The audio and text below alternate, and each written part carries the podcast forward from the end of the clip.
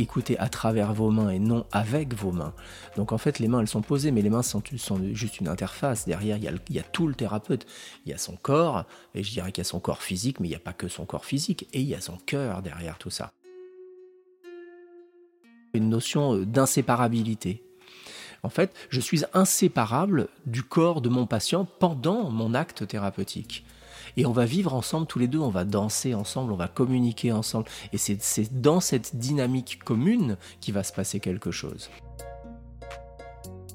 J'ai la volonté de dynamiser du tissu, ce qui est très très différent en fait. Euh, c'est très différent dans la philosophie et du coup dans la gestuelle c'est extrêmement différent. Ça veut dire qu'on ne travaille pas avec des bras de levier. Bienvenue dans le cabinet d'ostéopathie le podcast qui parle d'ostéopathie. Je suis Grégory Planet, passionné depuis plus de 15 ans par ce métier. Avec mes invités, je vous propose de parler de cette médecine manuelle au travers de leur parcours et de leurs expériences. Si l'épisode vous plaît, partagez-le sur les réseaux sociaux, abonnez-vous à la newsletter sur osha.fr et mettez 5 étoiles sur iTunes ou Spotify. Bonjour David. Bonjour Grégory. Alors on dit bonjour mais on vient de passer la journée ensemble. Euh, je te remercie de m'avoir invité sur une journée de formation que tu proposes. On est à Aix-en-Provence, juste à côté. Donc David Lachaise. C'est ça. C'est ça. Comment tu le sais? Internet. Euh, merci de m'accueillir encore une fois David. Euh, je vais te laisser te présenter pour les auditeurs qui ne te connaissent pas forcément. Ouais. qui es-tu Qu'est-ce que tu fais dans la vie? Alors, je, suis un garçon. je m'appelle David Lachaise, je suis ostéopathe, en quelque sorte. Hein. Euh, voilà, ça fait 25 euh, ans que je suis, 27 ans que je suis ostéopathe, que je suis installé en tant qu'ostéopathe. Euh, ma formation est une formation de kinésithérapie au départ. j'ai même, avant kinésithérapie, j'ai même fait autre chose, j'ai fait du droit, j'ai fait une fac de droit même. Et euh, j'ai fait kiné, euh, j'ai fait ensuite des stages de manip qui m'ont parlé assez rapidement, et puis euh, j'ai décidé de rentrer dans une école d'ostéopathie. En France À Genève. À Genève Ouais, une école à Genève. Et en fin de troisième année, c'était il y a longtemps tout ça, donc l'ostéopathie était quand même, on va dire, dans un autre univers que maintenant, n'était pas reconnu, ou, ou, pas du tout reconnu officiellement, même voire en exercice illégal de la médecine pour certains. Euh, donc je me suis installé en tant qu'ostéopathe en fin de troisième année avec l'accord de l'école.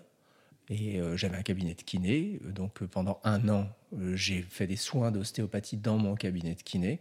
Et au bout d'un an, je suis parti de mon cabinet de kinésithérapie. C'est-à-dire que je suis resté dans mon cabinet de kiné à faire des soins de kiné, mais j'ai ouvert un cabinet d'ostéo différent à un autre endroit.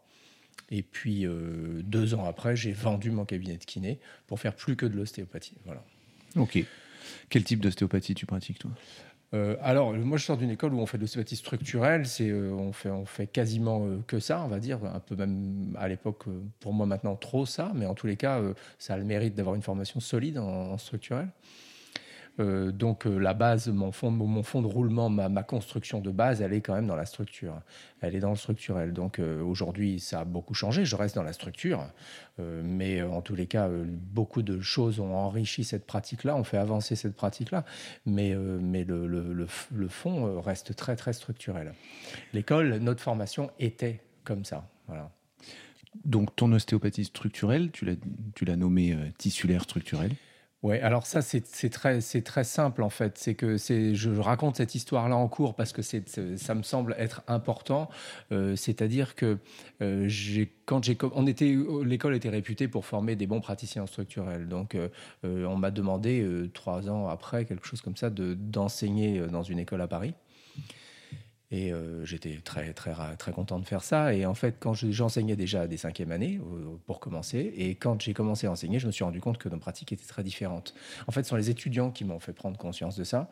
Euh, très vite, ils m'ont dit, mais ce que tu fais, c'est qu'on ne sait pas ce qu'on fait nous. C'est quoi ces différences, justement? On va essayer de rentrer un peu là-dedans. Alors, ben, la différence, moi, il a fallu que je la comprenne déjà. Je pensais au départ qu'on faisait tous la même chose. Hein. C'est en voyant les autres travailler et en voyant ce qui se passait que j'ai compris qu'on ne faisait pas la même chose. Au départ, j'avais aucune ouverture euh, sur le monde extérieur, sur les autres écoles, les autres formations. Donc j'ai compris qu'on ne faisait pas la même chose.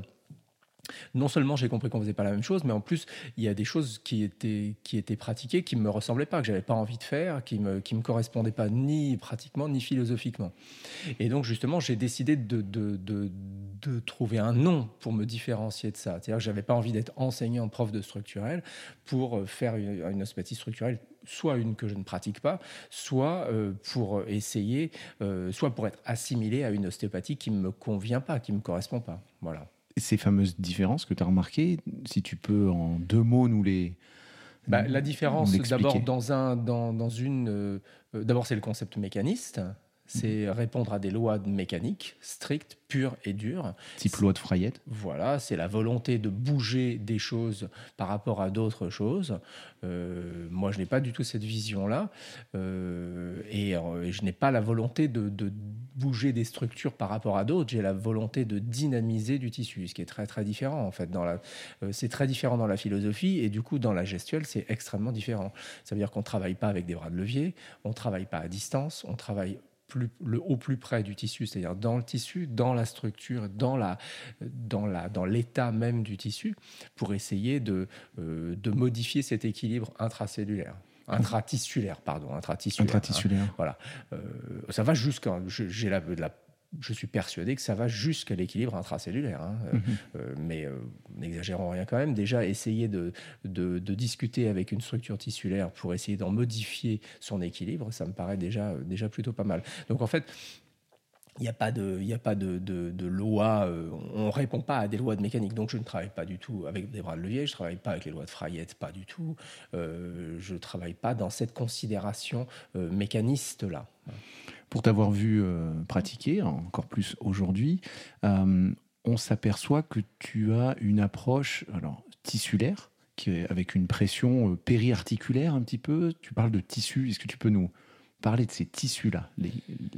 On, va parler de tissu conjonctif, mais c'est quoi? C'est de la capsule? C'est tu vas ah, chercher quoi Alors, je vais chercher, je vais, je vais chercher du, comment, comment, comment te dire ça? Euh, Je ne vais pas chercher quelque chose de précis, en fait. Je vais chercher à, objectiver un équilibre des différentes structures.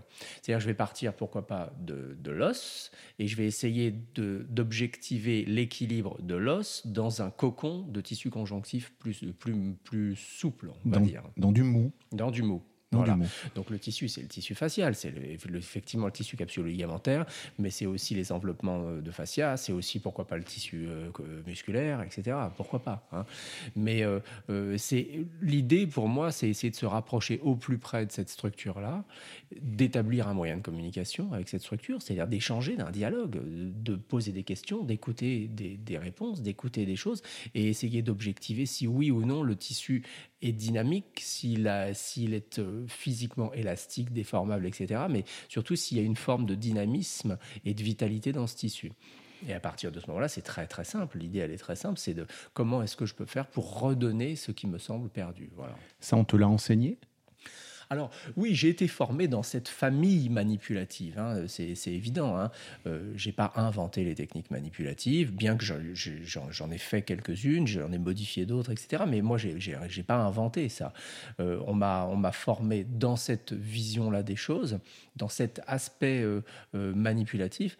Après, l'abord tissulaire, la conception du tissu, l'aspect je dirais, euh, ouais, c'est la conceptuelle du, tissu. Euh, ça m'a pas été enseigné de cette façon-là. C'est le contact avec d'autres personnes, c'est l'ouverture vers d'autres formes d'ostéopathie, c'est les lectures, c'est tout ça qui m'ont fait prendre conscience de choses qui me semblaient en fait évidentes et naturelles que je que je faisais, mais que j'ai affiné avec l'intellectualisation de la chose après, quoi tu as pris du temps en dehors du cabinet pour euh, justement poser tes techniques, essayer de modéliser un petit peu, parce que pour transmettre à tes étudiants, il faut à un moment donné euh, mettre des mots sur des. Ouais, mais ça, ça s'est fait, ça s'est fait comme ça en fait. Ça, s'est fait comme ça. Ça s'est fait comme ça. Alors après, euh, on peut aller plus loin. Euh, euh, au départ, bon, d'abord, j'aime ça. Vraiment, j'aime, j'aime transmettre. Je trouve ça hyper intéressant et je trouve ça marrant. Ça m'amuse. C'est un jeu pour moi. Euh, donc, je pense que le système s'est construit de lui-même et que le fait de bah, plus j'enseigne, plus je construis ce système parce que je rebondis aussi sur, des réactions d'études, d'étudiants, etc. Je, construis mon système pédagogique là-dessus. Après, pour aller encore plus loin, il, y il arrive un moment où j'ai décidé de, euh, de d'avoir la possibilité de justifier mon statut d'entre guillemets de formateur, d'enseignant. Euh, donc j'ai fait un master 2 en sciences de l'éducation.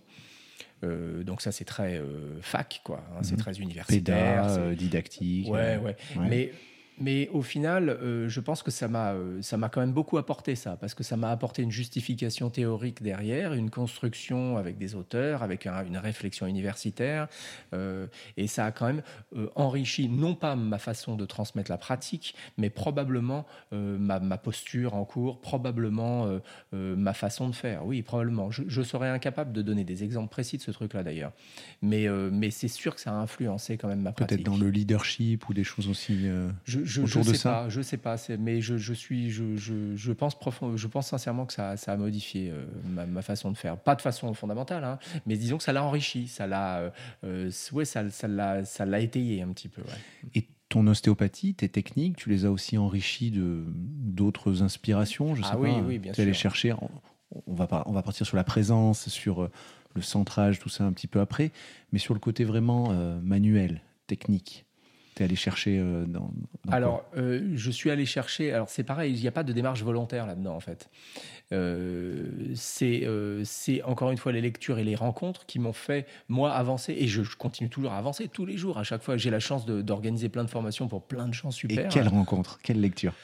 Alors, d'abord, le nom manipulation structurelle tissulaire, clairement, il a été inspiré moi, on a toujours appelé ça manipulation structurelle. Voilà, ce qu'on faisait, c'était manipulation structurelle. Ce sont des mots, des mots d'ailleurs qui sont galvaudés, qui veulent pas dire grand-chose, dont il faudrait redéfinir le sens, parce que le sens n'est pas celui qu'on veut lui donner, à mon avis. Euh, et ensuite, euh, il, a, fallu que je crée, crée une nouvelle appellation. Ne voulant pas être assimilé à autre chose, je me suis dit, il faut trouver un nom. Voilà. Il faut trouver un nom juste pour se, marquer, se différencier. Il faut que j'appelle, mais il faut que je nomme mes cours avec une autre appellation. Parce qu'encore une fois, je, n'ai pas envie d'être enseignant en, structurel. Et à l'époque, je lisais le bouquin de Pierre Tricot, le premier bouquin d'approche tissulaire de l'ostéopathie. Ça remonte, ça quand même, c'est 2006. Donc Pierre était probablement un des premiers et peut-être même un des seuls à l'époque à utiliser le mot tissulaire. Aujourd'hui, tout est tissulaire dans l'ostéopathie, tout le monde est tissulaire. Hein. Bon, ce qui est au final la moindre des choses, puisqu'on fait tous du tissu. Mais à l'époque, Pierre, c'était, il avait un peu un monopole de cette appellation-là. Et en lisant son bouquin, moi, je me suis beaucoup, beaucoup retrouvé sur ma pratique, même si on n'a pas du tout la, on n'a pas la même pratique. Moi, j'ai eu la, sensation profonde euh, de me rapprocher de son discours, de sa philosophie de l'ostéopathie, etc. Sans le connaître absolument. Hein, je le connaissais pas du tout à l'époque. Euh, et je me suis dit, c'est parti d'une boutade et d'une rigolade, vraiment avec moi-même. Hein. je discute beaucoup avec moi-même. C'est parti d'une rigolade. Et je me suis dit, je vais appeler ça manipulation structurelle tissulaire. Et, et voilà. Et ça va. Euh, ça va embêter les gens parce qu'à l'époque, on est dans un monde quand même qui est très séparé dans l'ostéopathie. Il y a les gens qui font du structurel, il y a des gens qui font du fonctionnel, il y a des gens qui font je sais pas quoi, et tout le monde a raison sur tout le monde je, ce que je fais c'est bien, les autres n'ont pas raison. Voilà, c'est, il faut revoir ça comme ça. Hein.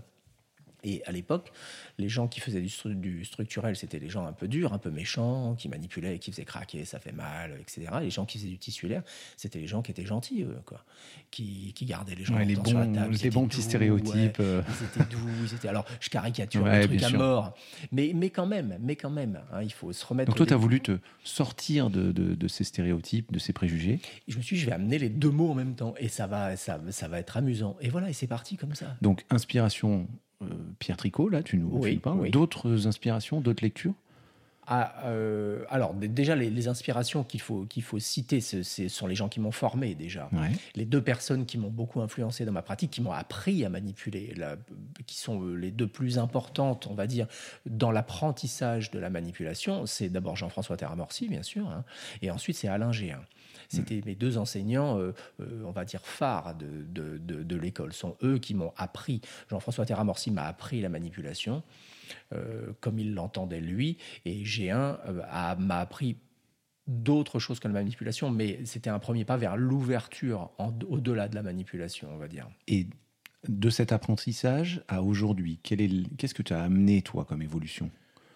Alors, ce que j'ai amené, bah, je, ce que j'ai amené, c'est quelqu'un qui a fait Terramorsi, s'il vient chez toi, qu'est-ce qu'il va avoir de différent? Alors, ce qui va y avoir de... alors aujourd'hui, je n'ai pas de contact particulier avec les gens euh, qui ont fait l'école, qui, ont, suivi des, cours avec avec Terramorsi, bien que j'en croise dans mes cours, il y en a qui viennent. Donc, euh, il ne s'agit pas de les mettre dans un dans un les, caractériser d'une façon ou d'une autre. Voilà, L'idée, c'est pas dire mieux, moins bien, c'est quelle évolution, quelle progression je, on peut pense, en venant chez toi. Mais ils ont dû avancer aussi beaucoup de leur côté, hein, j'imagine.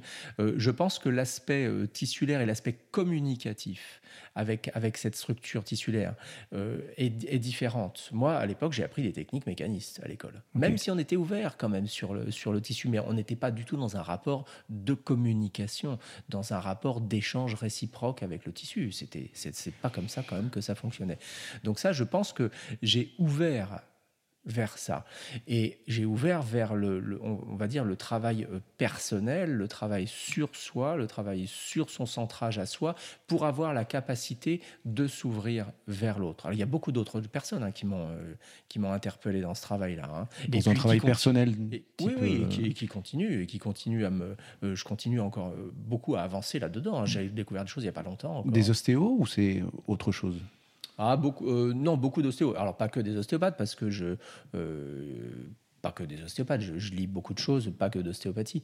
Mais, euh, mais dans l'ostéopathie, il y a des gens qui m'ont, qui m'ont beaucoup influencé. C'est-à-dire qu'il il y a eu aussi une transition importante dans, dans, l'enseignement.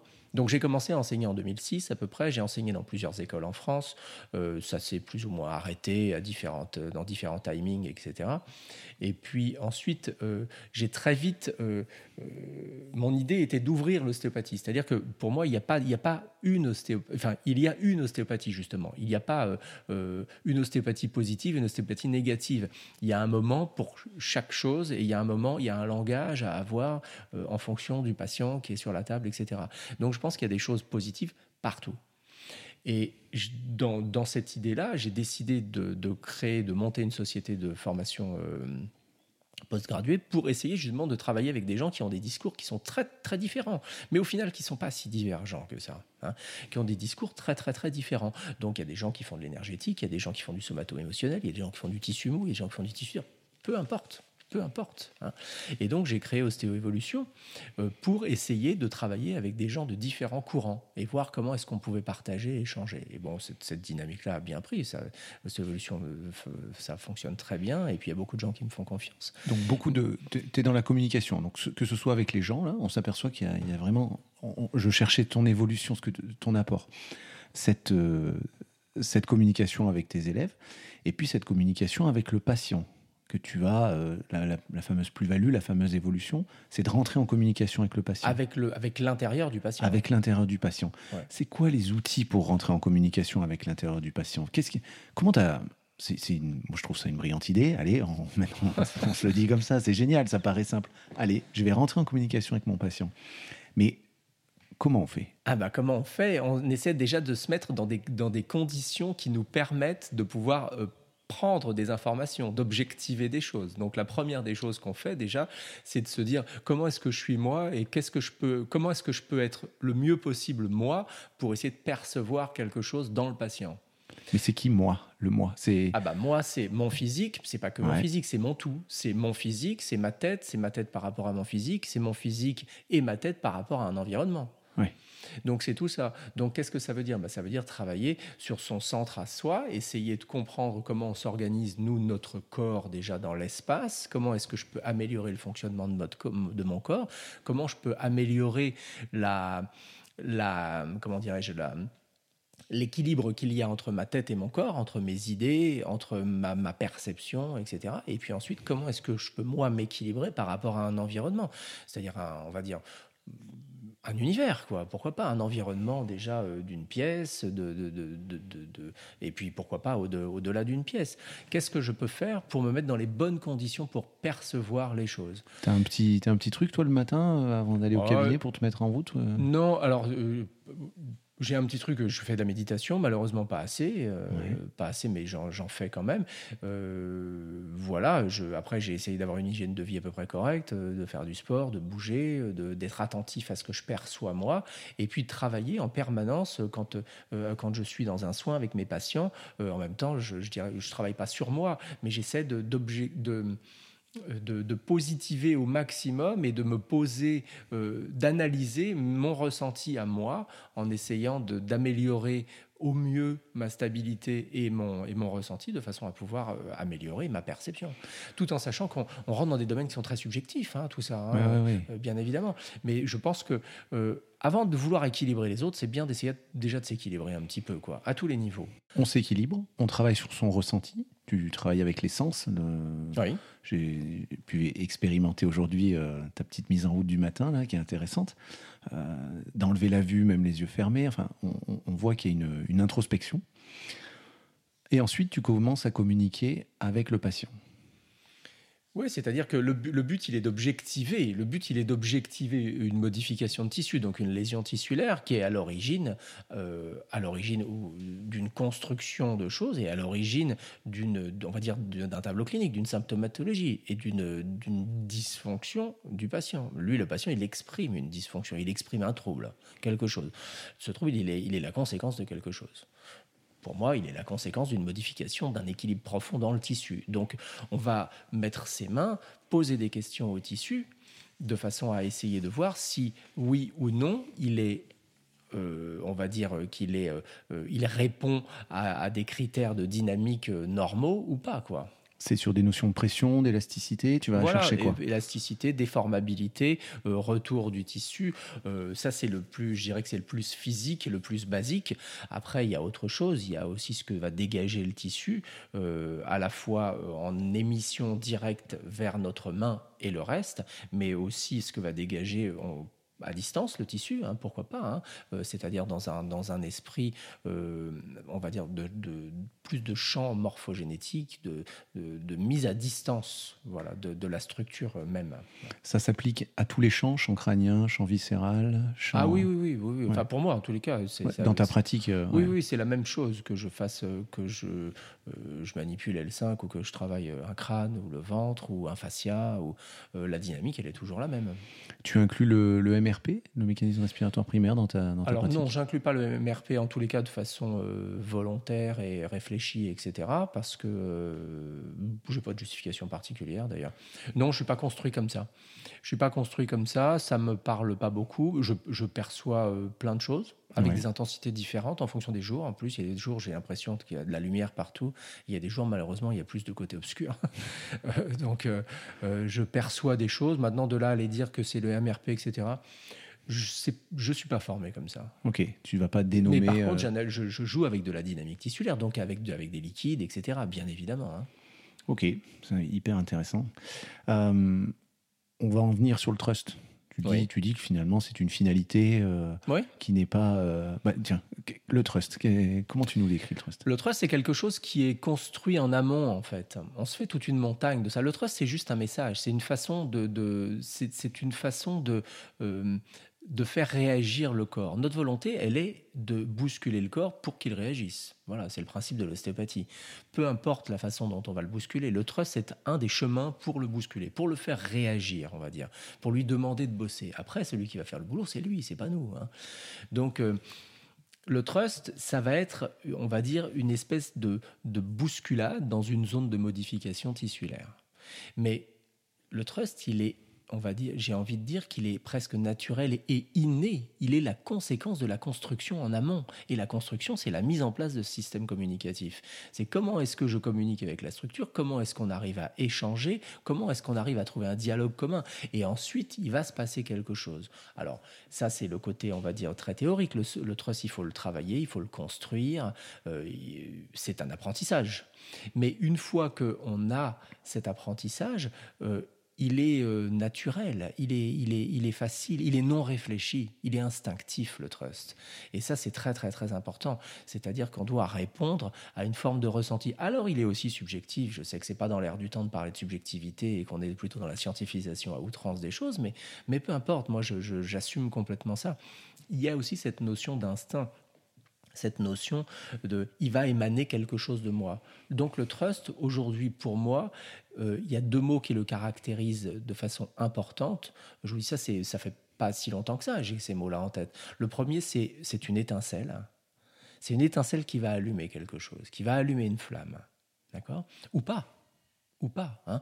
Mais en tous les cas, c'est une étincelle qui doit allumer quelque chose. Et ensuite, le, second mot qui me qui caractérise le plus aujourd'hui, c'est que c'est une, c'est une onde, le trust. C'est une onde, c'est quelque chose qui va lancer une onde. Cette onde, on va essayer de l'envoyer, euh, je dirais, pas le plus loin possible, c'est pas un jeu de, distance, mais en tous les cas, je veux envoyer une onde à travers le corps, de partout. Et aujourd'hui, quand on manipule, on peut manipuler que ce soit une subtalaire ou C1 ou machin, euh, il va y avoir un champ qui va se dégager de ça, une énergie comme un, comme un ricochet, comme un caillou qui va rebondir sur l'eau, en fait. Et jusqu'où ça va aller, bah, je ne sais pas. Mais en tous les cas, il faut que ça déclenche quelque chose. Il faut que ça déclenche ce phénomène euh, de, de vague, on va dire. Donc toi, tu l'envoies, tu vises pas euh, qu'elle aille. Euh, le tu fais pas le dernier ricochet. Tu envoies ton. Moi, j'envoie dans la structure qui me, qui me semble euh, être nécessité ça. J'envoie là. Après, le trust, il va s'adapter à ma perception de la structure. Ça veut dire qu'on peut jouer sur des paramètres physiques dans le trust. Mhm. Hein. c'est pour ça que ça se construit d'abord intellectuellement. Et puis ensuite, une fois qu'on l'a construit, qu'on a compris, on va le mettre en place en pratique sur nous. Et ensuite, il faut surtout plus y réfléchir.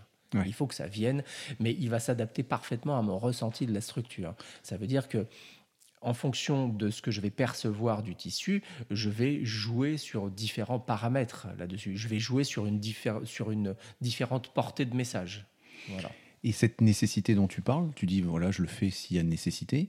Est-ce que tu peux faire émerger des, des patterns dans tes patients ou des choses euh, qui se reproduisent euh, que tu dois observer? Tu dis, tiens, c'est là que j'utilise cette technique-là. Euh, qu'est-ce que tu. Toi, ton expérience, qu'est-ce qu'elle peut nous amener pour nous aider à nous construire? Je te donne un exemple. demain, je suis au cabinet et je me dis, tiens, il faut que je. Qu'est-ce que je peux repérer pour aller utiliser ce que m'a appris David?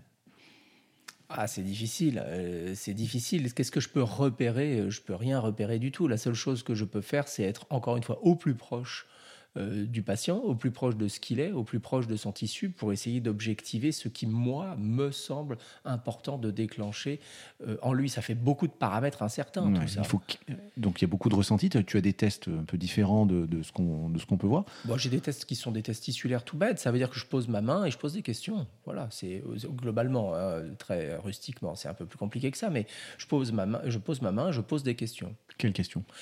Comment, comment est-ce que je pose ma main sur un tissu, je lui pose une question. Ça veut dire, ok, euh, maintenant qu'on arrive à communiquer tous les deux, euh, est-ce que tu acceptes de faire ça? Est-ce que tu veux bien aller par là? Est-ce que tu veux bien te déformer de telle façon? Qu'est-ce que tu Qu'est-ce que tu me renvoies quand je te déforme de cette façon? Voilà, c'est ça la question. Est-ce qu'il y a une communication et donc un échange, donc dans les deux sens Est-ce que le tissu me parle ou est-ce qu'il ne me parle pas? Est-ce qu'il accepte ça ou est-ce qu'il n'accepte pas? Est-ce qu'on peut dire que ton ostéopathie n'est pas la science du mouvement, mais de la déformation? Oui, tout à fait. Ça change un petit peu de paradigme. Tu vois, ah, mais tout à fait. Mais c'est que, voilà, c'est là où je veux t'emmener sur cette interview, c'est essayer de voir ton ostéopathie, tu vois, et, eh ben, et la définir au mieux. Oui, et ben mon ostéopathie, voilà, c'est, euh, encore une fois, c'est quelque chose de très simple. Hein. Euh, c'est, c'est, difficile comme question, mais euh, c'est quelque chose de très simple. C'est, je vais répéter encore la même chose, c'est établir un moyen de dialoguer avec une structure. Est-ce que est-ce que cette structure me semble a suffisamment de dynamique, de réponse Est-ce qu'elle est, euh, euh, contente, joyeuse, élastique, euh, est capable de me parler ou pas? Et ensuite, si elle n'est pas capable de me parler, est-ce que ça correspond, selon moi et selon des lois qui sont complètement physiologiques, etc., hein, avec, avec une symptomatologie clinique? Voilà. Donc, si on était aujourd'hui euh, en train de définir ton ostéopathie, on pourrait dire la formation de la déformation. Tu vois, tu cherchais de la communication. Ouais, ouais, c'est de la déformation. c'est de la déformation. mais, mais, au moins, on, on image bien ce que tu fais avec tes mains sur les mises en tension. Je vous invite à, regarder des vidéos sur, sur oui, YouTube. Et j'insiste sur le fait que sur les vidéos, on voit rien. On voit un petit peu. On voit un petit peu. Il, faut, avoir l'œil aguerri. Il faut les regarder euh, pour les avoir regardés beaucoup de fois. Il faut avoir l'œil aguerri, euh, mais, mais sinon, quand on voit une manip comme ça, bah, ça ressemble à une autre manip. Là où on se rend vraiment compte, je pense, des choses, c'est quand on est sur la table. On dit, bah oui, effectivement, c'est ce qui se passe à l'intérieur, c'est pas pareil. On voit quand même euh, la position du thérapeute, le centre de gravité. On mais ça, c'est la partie émergée, ça. Hein. De, de la, partie, la partie immergée, elle est à l'intérieur. Elle est, elle est, elle est dans, dans le tissu. Euh, et, c'est ça que j'ai envie d'améliorer, de, de, faire passer, etc. Et de travailler. Euh, c'est pour ça que tu espaces tes stages, parce que l'expérience euh, thérapeute, c'est ce que tu proposes, hein, entre, entre tes stages, que les, que les, thérapeutes puissent au cabinet s'essayer. il faut au moment donné. En fait, ce qu'on propose. alors ça, c'est le, le, le, retour du temps qui me dit ça. Hein, ce sont les gens qui me disent ça. Ce qu'on propose semble facile, mais ça ne l'est pas. Ça ne l'est pas. Euh, ça veut dire qu'il y a une mise en place, ça prend, ça prend du temps. La mise en place prend du temps. D'abord, il y a une mise en place gestuelle, euh, basique, on va dire. Mais technique. technique, voilà, c'est de la technicité. Euh, mais ça, déjà, ça prend du temps. Mais pour moi, le soin, il va au-delà de la technique. C'est-à-dire qu'une fois que la technique, elle est construite, c'est le béaba. Hein. Être mauvais technicien ou ne pas avoir de technique, c'est c'est embêtant quand même hein, pour, un, pour un ostéopathe, je pense. Hein. Mais ça, c'est le point de départ. Au-delà de la technique, il y a le soin. Mais le soin, du coup, ça, demande d'avoir assimilé la technique, ça demande d'avoir une forme de maturité, une expérience un petit peu, l'avoir pratiqué sur des gens, d'avoir des retours, etc. Et ça, ça prend du temps. Donc on espace les stages, pourquoi? Parce que d'abord, la technique étant difficile à faire, il faut la couper en morceaux. Euh, il faut digérer tous ces paramètres. tous ces paramètres sont très rigoureux. Plus j'ai de paramètres, plus je vais être précis dans ma technique et donc précis dans ma communication. Donc c'est la précision, ça sera l'aboutissement de la mise en place de toutes ces petites choses que je ne sais pas si tu as vu aujourd'hui, mais on reprend les gens sur, euh, au départ, pour qu'ils perçoivent dans leur corps, on les reprend sur 5 degrés de rotation d'un poignet, de quelque chose, parce que, euh, parce que ça semble euh, plus, plus cohérent comme système, système de perception. Après, les gens vont construire leur propre ressenti, mais il faut leur donner la possibilité de le construire. Et pour leur donner la possibilité de le construire, il faut les mettre quand même sur, euh, au départ sur un, rail, sur quelque chose d'assez droit. Une fois qu'ils seront sur ce rail, qu'ils auront compris ce rail, ils vont pouvoir sortir de ça et adapter par rapport à ce qu'ils sont eux, par rapport à ce qu'ils perçoivent, ce qu'ils ont envie de faire, etc., etc. Mais au départ, il faut les guider. Et pour les guider, il faut être quand même un petit peu rigoureux. Et euh, ça, ça nous permet d'effacer l'aspect technique. D'accord? Mais au-delà de la technique, il y a justement, ce moi, ce qui me semble important, c'est cet aspect thérapeutique. Et cet aspect thérapeutique, il va se construire progressivement. Ça prend euh, au moins une vie, moi, je pense ça. Je sais pas. Moi, je, euh, tous les jours, encore une fois, j'apprends, euh, j'espère. Tu apprends de tes patients Oui, j'apprends de mes patients, j'apprends de, de, tous, les, tous les praticiens que je vois, les échanges qu'on a avec les différents, qu'ils soient enseignants ou pas. Hein. mais c'est ça qui fait rebondir, qui fait se poser des questions. Et comment tu mets cette technicité avancée en tout cas précise et rigoureuse, dont, j'ai pu faire l'expérience aujourd'hui, au service du soin. Dans, dans, dans ton soin, alors je sais pas, tes, séances une demi-heure, 45 minutes, tu es sur quel type de... Euh, moi, je prends des rendez-vous toutes les demi-heures, euh, sachant que euh, c'est bien quand au bout de cinq rendez-vous, je suis toujours en retard, forcément. Mmh. voilà, c'est bien quand il y a quelqu'un qui vient pas, presque. Pour, Merci le Covid.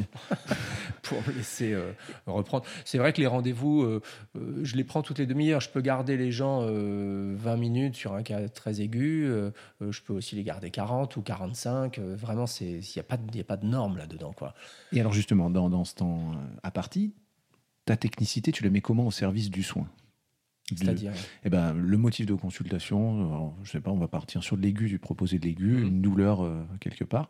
Anamnèse, test, technique euh, Ça se déroule comment? Oh bah, c'est assez court, puisque de toute façon, euh, euh, je m'intéresse qu'à ce, que me, ce que me dit la personne. Si j'ai besoin de savoir plus, je vais lui poser plus de questions. Si, même si en, dialoguant avec, avec son corps, avec son tissu, j'ai besoin de lui poser des questions, je vais continuer à lui poser des questions, mais je ne vais pas faire une anamnèse très longue et très précise si ça n'est pas utile, on va dire.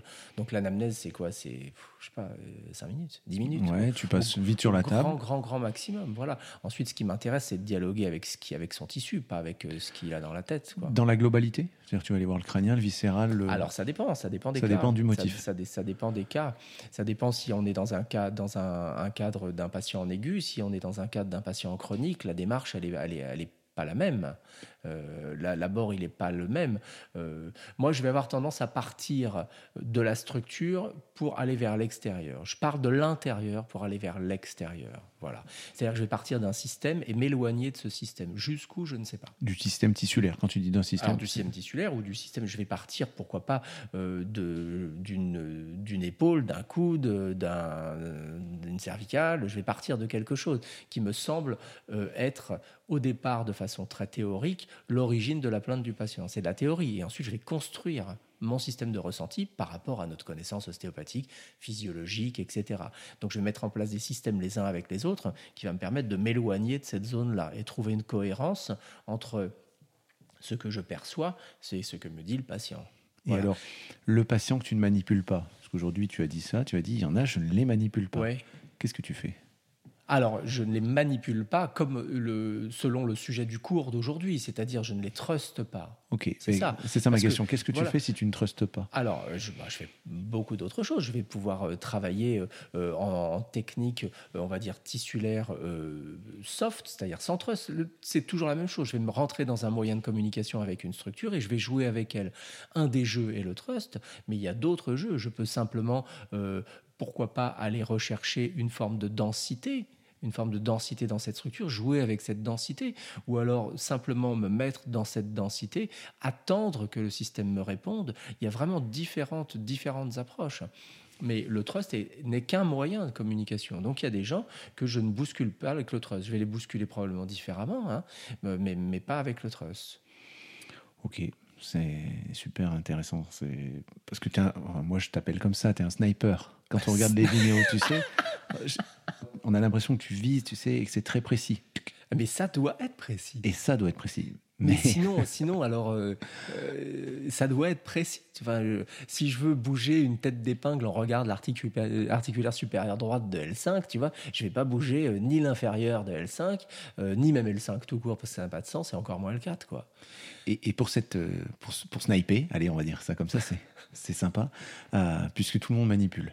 Voilà. Ouais. Euh, tu parles de verticalité. Ouais.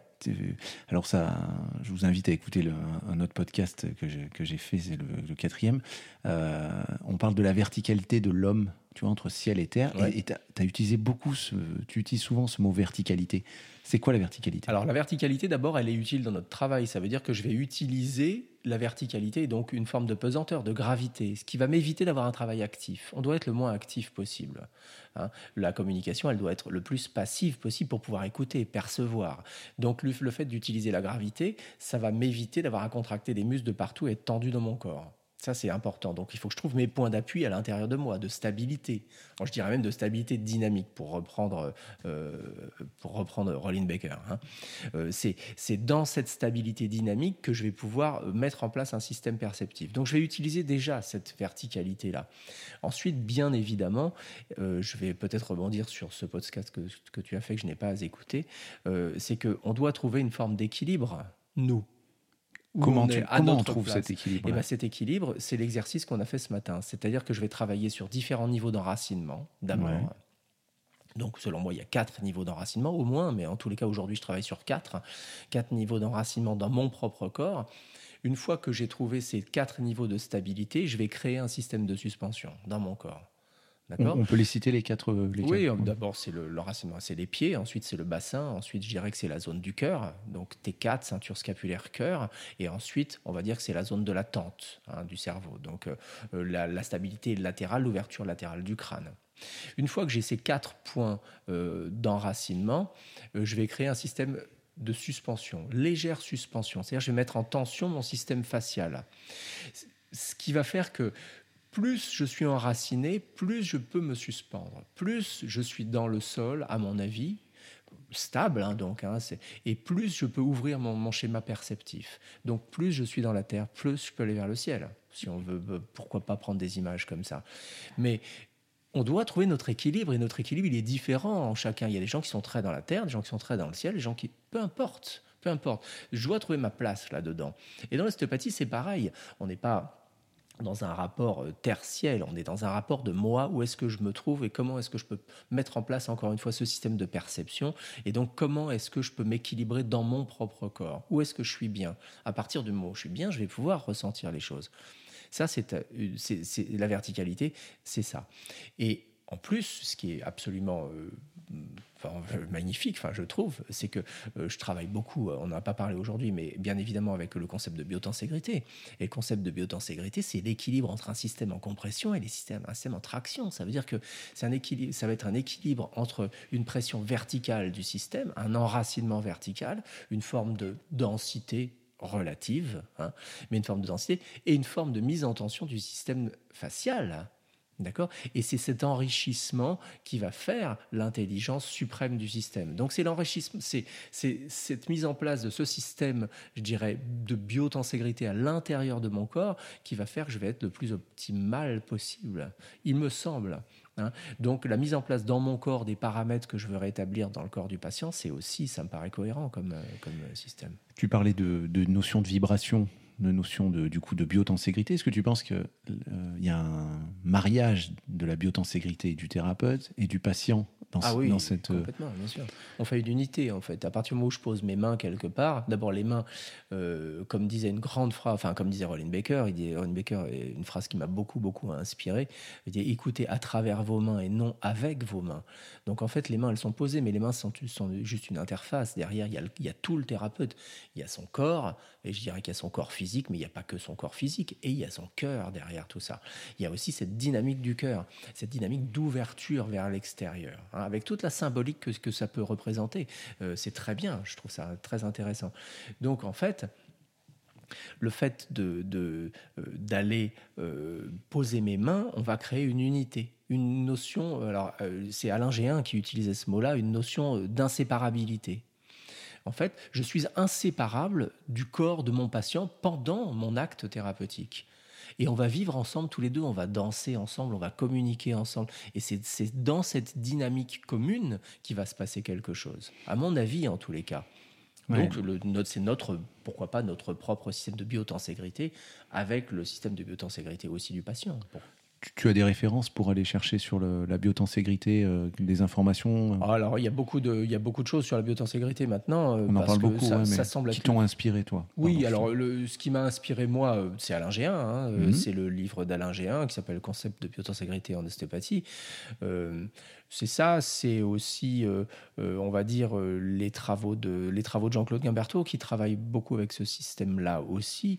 Le, une des personnes qui a qui a ouvert aussi vers la biotenségrité, c'est euh, un mémoire qu'on trouve, c'est le mémoire de Maigret, si je ne m'abuse, que l'on trouve disponible un peu partout sur Internet. Euh, qu'est-ce que j'ai lu d'autres bouquins sur la, sur la biotenségrité euh, qui ne me viennent pas comme ça spontanément à l'esprit. Et en étudiant ça, toi, tu as fait le, donc ce côté théorique, tu t'es dit, mais c'est ce que je suis en train de faire. Mais oui. c'est comme ça que ça t'est venu un oui, peu. Oui, oui, voilà. C'est en lisant et en côtoyant tout ça, qui, ça a illustré complètement euh, ce que je fais. Alors, pas ce que je faisais, parce que ça m'a aussi, ça a modifié ma pratique, ça m'a appris des choses, ça m'a orienté un petit peu différemment vers des choses. Mais en tous les cas, euh, je pense que j'étais là-dedans déjà je, pense. Mais euh, tout ça a fait que, euh, qu'accélérer et, euh, et augmenter ma, ma, volonté encore d'aller, d'aller plus loin dans tout ça. Donc ça, ça m'a semblé cohérent tout ça avec, avec, avec ce que je faisais. Donc ta technicité, c'est communiquer avec le patient, se centrer, tout ce qu'on a dit, l'enracinement, etc. La, la, position, la forme de corps, qui a vraiment une importance au service de tes mains. Oui. Faire un. J'essaie de synthétiser pour voir si j'ai bien compris. Et derrière, il y a une intention, il y a une.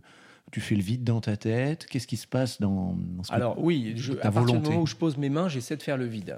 Ouais. Euh, j'essaie de rentrer dans, un, dans, dans une communication euh, détendue, euh, non focalisée. Il n'y a pas de questions Non, il y a pas de il y a des questions que je pose à la structure. Alors, c'est quoi les... Moi, je ben, pense, je savais pas trop si étais, tu posais des questions précises. Je pose des questions à la structure, mais je les pose pas, je les verbalise pas dans ma tête. Ok. Je les pose. Encore une fois, je vais travailler dans cette, cet aspect. que Est-ce que j'arrive à communiquer Est-ce que ça se déforme bien Est-ce que j'ai un bon retour Est-ce que j'ai un bon feeling avec le avec Donc là, il y, y, a du feedback du patient et, tu, et tu vas et, tu laisses faire. Et tu vas. Euh, Alors, je laisse faire. Après, je suis pas non plus dans un concept passif. C'est-à-dire que euh, je n'écoute pas la structure. Je l'écoute, bien sûr. Hein. Euh, je, l'écoute, je l'écoute pas. Non, mais je l'écoute au, début. et, et, ensuite, comme je ne suis pas, ça rentre pas non plus dans mes cases, ça, mon tempérament de poser ma main et d'attendre que ça se passe et d'écouter. Je ne suis pas construit comme ça. Donc, je peux pas faire ça. Je le fais de plus en plus parce que ça m'intéresse, ça m'interpelle et j'aimerais bien aller plus loin là-dedans. Et mais mais j'écoute un moment et ensuite, pour essayer de raccourcir ce temps d'écoute, je pose des questions. Mais en, en posant les questions, j'écoute les réponses. Je te taquine. Sinon, on est emmerdé. Quoi.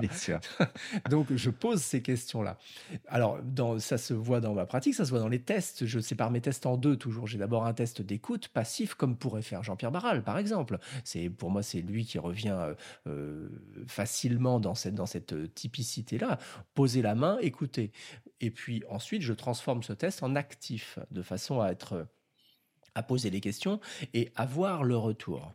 D'accord? Et ensuite, je fais une corrélation entre les deux. Est-ce que c'est logique? Est-ce que l'un m'apporte? Est-ce que l'un va dans le même sens que l'autre? Ou pas quoi Et euh, on, te voit très véloce.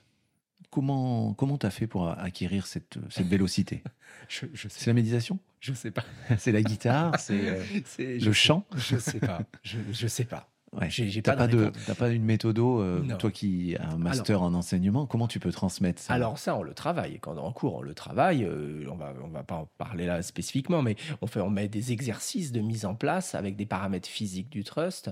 Euh, donc là, on fait de l'intellectualisation, de la compréhension BABA intellectualisation. on travaille sur ces paramètres-là et on met en place des exercices. Ça veut dire que quand dans les stages, on apprend à manipuler, mais on fait pas je dirais que on va, euh, on fait pas que de la technique pour la technique. Ça m'intéresse pas la technique, plus du tout. Hein. Ça m'a, ça m'a, ça m'a intéressé, hein, mais euh, maintenant ça m'intéresse plus, plus la technique. Il faut y passer. Tu, tu, tu, nous invites à passer par la technique pour ensuite euh, l'oublier? Non, je vous invite à apprendre de la technique et ensuite dépasser le stade de la technique. Il faut, il faut, il faut rester hein, dans la technique. Attention, on ne peut pas manipuler n'importe comment. Il faut rester dans un fonctionnement, rester dans une, quand même dans une physiologie, etc. Bien évidemment. Mais, mais il faut aller au, mais il faut aller au-delà de ça. Donc, dans les stages, on met en place un système pédagogique qui nous permet de travailler et sur, pourquoi pas, la vitesse du trust, etc. Et la mise en place, encore, elle commence, encore une fois, par la mise en place à l'intérieur de notre corps. C'est, c'est évident, quoi petite question pour bien comprendre, la subtilité. Alors, il y a le bon chasseur et le mauvais chasseur, mais la subtilité du bon trust versus le mauvais trust ou la mauvaise technique. Alors ça, c'est complètement euh, personnel, ce que je dire, parce que moi, le, pour moi, le trust, encore une fois, c'est une, une onde et donc une dynamisation d'une structure tissulaire et non pas la, la, volonté de bouger quelque chose. Donc je ne veux pas bouger L5 sur le sacrum, je m'en fous royalement de L5 sur le sacrum. Je vais essayer de dynamiser une structure qui fait que L5 s'est équilibré différemment sur le sacrum et pour lui redonner la possibilité de se rééquilibrer correctement. Donc, dans mon trust, je cherche pas du mouvement, je cherche une dynamisation. Donc, c'est un transfert énergétique. Il y a un rapport énergétique très, très, très important. La maîtrise, on va essayer de maîtriser ce transfert énergétique. Donc, on va dire que c'est très différent d'un abord, euh, d'un aspect de l'ostéopathie structurelle mécaniste, où on cherche à obtenir de la mobilité. D'ailleurs, on le voit, la, plupart des, beaucoup d'ostéopathes font des tests de mobilité. La perte de mobilité représente le facteur clé des choses. Pour moi, c'est pas le facteur clé. La perte de mobilité est la conséquence d'une modification du tissu. C'est pas du tout pareil. À partir du moment où on objective ça dans sa tête, alors la gestuelle est très différente. mobilité, mouvement, toi, tu es plutôt sur déformabilité. Je suis dans la déformabilité. Et si on redonne de l'espace, c'est-à-dire si on imagine une vertèbre, on imagine une boule dure à l'intérieur d'un sac en coton. Cette boule dure, elle doit pouvoir s'appuyer partout. Elle doit pouvoir prendre du plaisir à s'appuyer partout dans le coton. D'accord? Si le coton, il est plus du coton à un endroit, qui s'est densifié, qui s'est durci, à chaque fois que la boule dure va appuyer sur la, partie, euh, la boule dure va appuyer sur la partie modifiée du coton, elle va reculer. Elle va se réorganiser par rapport à ça, puisqu'elle ne pourra plus avoir l'aisance de s'appuyer. Et ben c'est exactement ça qu'on fait. On met des systèmes osseux en flottaison dans un système conjonctif. Et on va prendre le système osseux et l'appuyer sur un environnement conjonctif pour le faire, voir s'il est capable de flotter de partout. S'il est capable de flotter, alors c'est qu'il est capable de répondre à tout ce qu'on va lui demander, dont y compris la mobilité, y compris la flexion, l'extension, le, side, le machin, tout ce qu'on veut. Mhm, les, tous les paramètres. Mais ma volonté, elle n'est pas de déclencher euh, du side ou de la flexion, je, m'en fiche. m'en fiche. Et tu, parlais de L5 sur le sacrum. Euh, tu abordes le sacrum comment? Tu abordes S1, S2, S3 de manière différente comme, comme trois articulations, euh, comme trois trois bouts d'articulation, euh, S1, S2, S3, donc S1 petit bras, S3 grand bras, S2 la surface intermédiaire, le, oui, la surface intermédiaire, et je vais interroger S1, S2 et S3, sans me poser plus de questions que ça. Je ne vais pas réfléchir en termes d'axe, en termes de euh, voilà de euh, d'axe, de torsion, de machin, de trucs. Ça m'intéresse pas beaucoup, beaucoup. je trouve ça très compliqué inutilement compliqué en fait. c'est très intéressant euh, intellectuellement probablement, hein. mais dans la pratique c'est euh, c'est trop compliqué. Et puis la problématique c'est que on peut complexifier à outrance, mais est-ce qu'on a les outils manipulatifs pour rentrer dans cette complexité? Ça veut dire que moi, je veux bien qu'il y ait des axes, je veux bien qu'il y ait, des, euh, qu'il y ait des, points fixes, des pivots, des machins, des trucs, mais est-ce que ma technicité, elle est aussi compliquée que la théorie? Dans ce cas-là, pourquoi pas? Mais si on, on a une théorie très compliquée pour faire une technique après qui, qui est, euh, on va dire, euh, très simple. Mhm. Hein, mhm. pour, euh, Je ne vous comprends pas l'intérêt de la chose, mais voilà. Et pour avoir interviewé il n'y a pas longtemps Pascal Nortes, qui est notre ami commun, il y a un petit jeu où je lui, demande s'il est plutôt ostéo ou rebouteux, et il, il me parle des rebouteux. Est-ce qu'on peut, on peut considérer que les rebouteux ont peut-être cette un peu ces intuitions de, que, dont tu nous parles. Tu vois ce que je veux dire? Ouais, moi je pense que l'ostéopathie, elle est issue du courant du reboutement de toute façon. C'est-à-dire que la, thérapie manuelle, le, reboutement, tout ce que ça existe depuis la nuit des temps. Hein. Il y a des gens qui soignent avec leurs mains depuis la nuit des temps. Donc euh, on, est, on est, nous, la version euh, un peu sophistiquée. Euh, on a intellectualisé, on s'est rapproché d'une médecine plus conventionnelle, etc. On est l'aboutissement historique de, de, ça. Mais, et on a, on a a réussi à mettre des justifications euh, théoriques, physiologiques, etc., sur des choses euh, euh, que l'on voit faire dans n'importe quel, sur n'importe quel coin de la, planète. Quoi. Alors, n'exagérons rien, on, a, on est plus, quand même probablement plus sophistiqué, j'ose espérer qu'on a des compétences autres, etc. Mais, mais il y a des compétences naturelles, instinctives, innées, et ça, c'est le reboutement, c'est hyper intéressant. Tu nous invites à lâcher prise un petit peu sur les connaissances, sur la théorie, justement, pour être un peu plus dans les mains? Bah oui. Notre métier à nous, il est, c'est, de soigner avec nos mains, pas de soigner avec notre tête. Donc, ça, quand on comprendra ça, on arrêtera peut-être de faire cinq ans où on passe euh, quand même une grande, grande partie à consolider une forme d'intellectualisation qui va pas nous servir à grand chose, une forme de médicalisation qui va pas nous servir à grand chose, euh, plutôt que de développer un art manuel. C'est ça le plus important. Alors, il faut bien évidemment qu'il y ait un background derrière, qui ait quelque chose, qui ait une construction, qui ait, qui une culture. Mais il faut que cette culture, elle corresponde à ce qu'on va faire et non pas qu'elle soit démesurée par rapport à ce qu'on sait faire. Donc, euh, le plus important, c'est de travailler sur notre compétence manuelle et non pas sur notre intellect. Sinon, il fallait pas faire ces études-là, en tous les cas pas dans cette forme de médecine. Eh bien, justement, si euh, tu étais. Euh, donc, tu as 52 ans, tu nous as dit. Chut. Ben justement, toi aujourd'hui, si tu devais euh, donner un conseil à David Lachaise qui a 20 ans, tu vois, il est à côté de toi, il a 20 ans, il commence ses études de kiné, d'ostéo, tu lui conseilles quoi? Ah, c'est pas évident. Moi, je parle parce que j'ai des années de pratique. Et puis avant, j'ai pratiqué la kinésithérapie. Donc, juste avant de pratiquer la kinésithérapie, tu vois, tu sors du bac, là, quel conseil tu peux te donner pour justement arriver euh... Eh ben, je conseillerais de, d'aller chercher plus à l'intérieur de soi des choses, de construire plus avec soi-même. en fait, et de construire plus dans une forme de, euh, euh, de connaissance de soi, profonde, physique, aussi physique. Voilà. Moi, je travaille, j'ai découvert des choses il n'y a pas si longtemps que ça dans l'ostéopathie, euh, grâce à des, à des, à, des, personnes qui m'ont apporté beaucoup, beaucoup. Tu as découvert quoi si on peut... Oh, bah, J'ai découvert des, un ressenti que j'avais pas, une ouverture que j'avais pas, pas forcément, d'autres formes de choses, des choses, d'autres choses qui existent.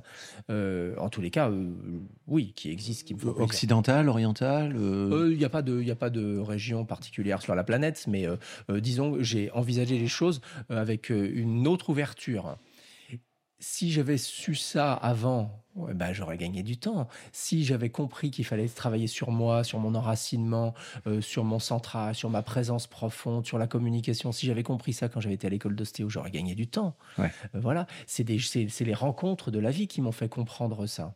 C'est les rencontres de d'autres courants ostéopathiques notamment. Parce que pour moi, l'ostéopathie, il n'y a pas, encore une fois, des ostéopathies, il y a une ostéopathie. Euh, on fait, on fait pas tous la même chose, bien entendu, mais en tous les cas, il y a un temps pour Et on, a le, fond, dans le fond, on a le même discours. J'ai cette, ce, ressenti-là.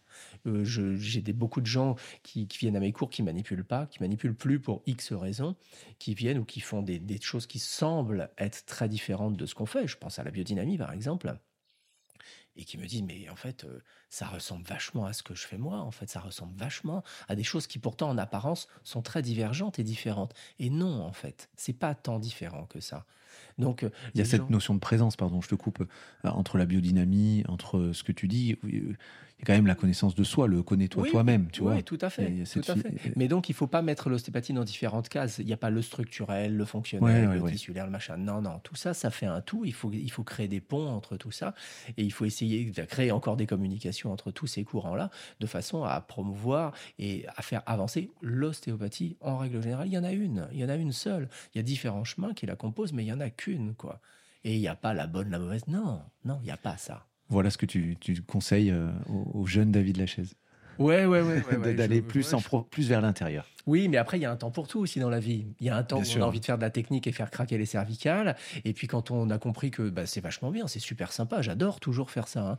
Mais quand on a compris que ça, ça a une portée, mais qu'on peut aller au-delà de cette portée et que c'est pas mal de s'ouvrir sur autre chose, et eh ben on y va. Mais ça, ça demande du temps, chacun a son rythme, ça demande une forme de maturité aussi qui arrive avec la pratique clinique, avec l'expérience professionnelle, mais aussi avec l'âge.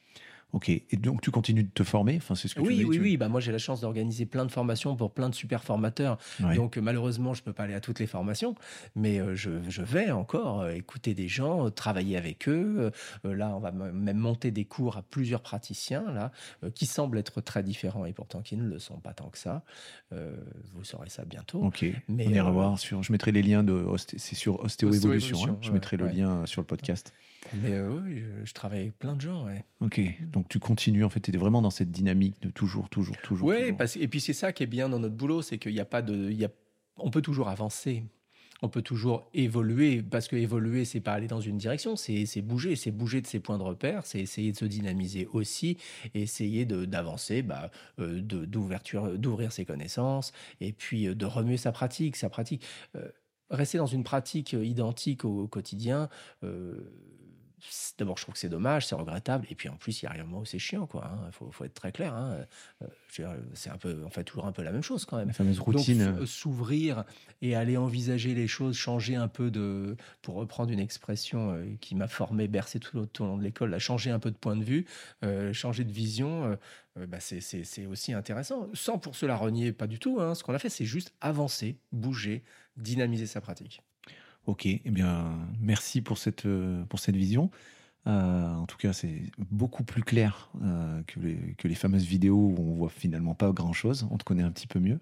avant de terminer ce podcast, c'est assez marrant parce que tu as des assistantes, notamment une que, que je connaissais qui s'appelle Maro. On lui fait un petit coucou et j'en ai profité pour l'interviewer deux trois minutes pour lui poser des questions sur toi. Donc tu vas avoir la surprise maintenant, on va l'écouter ensemble.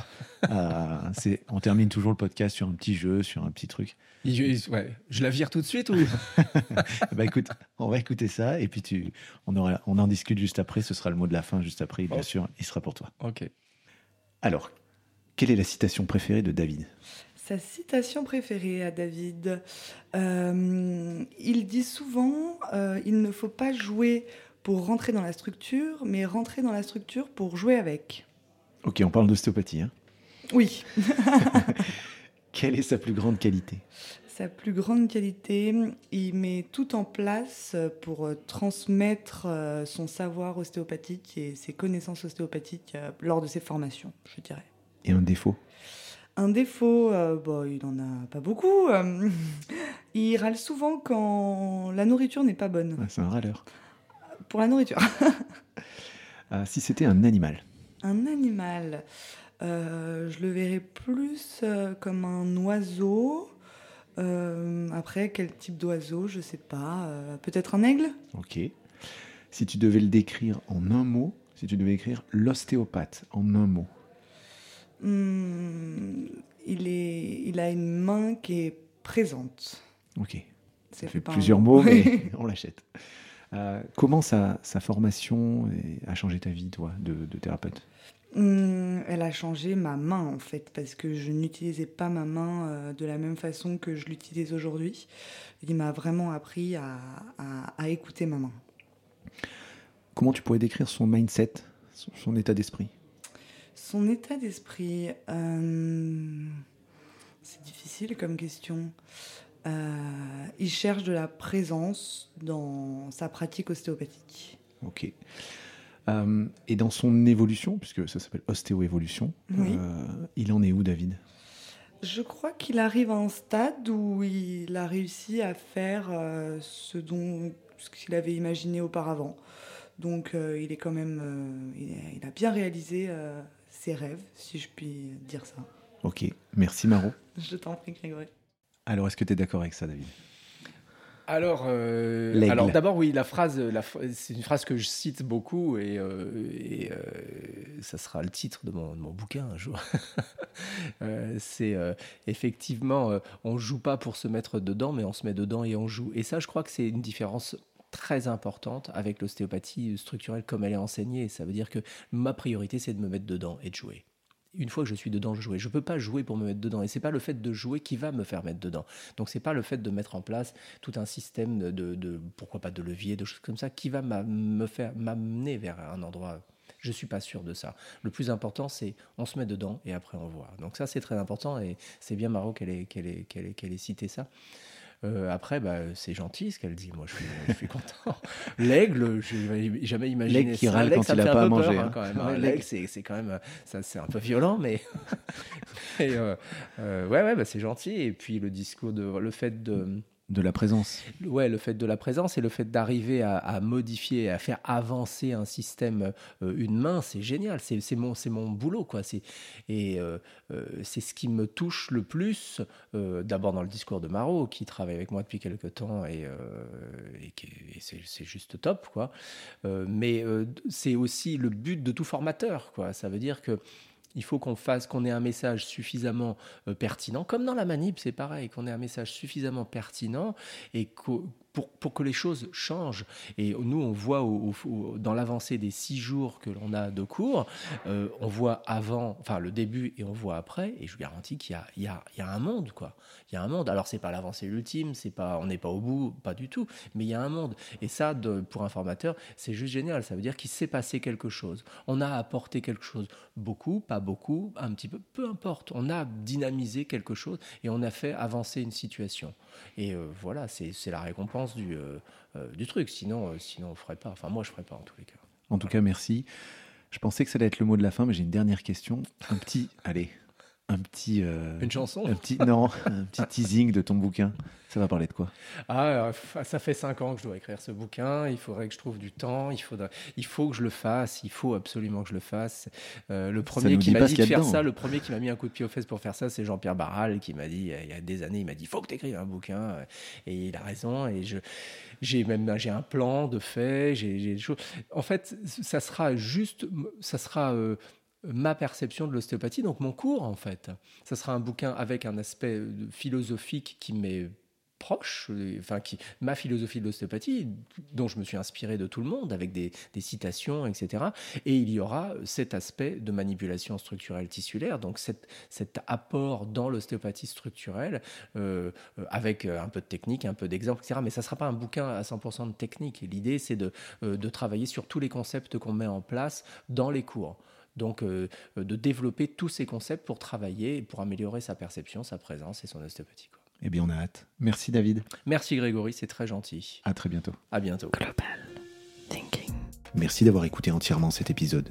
Je vous invite à mettre 5 étoiles sur iTunes afin que je monte dans les référencements. Et pour aller plus loin dans l'intimité du podcast, on se retrouve sur Instagram avec des photos. Je vous embrasse, à très vite.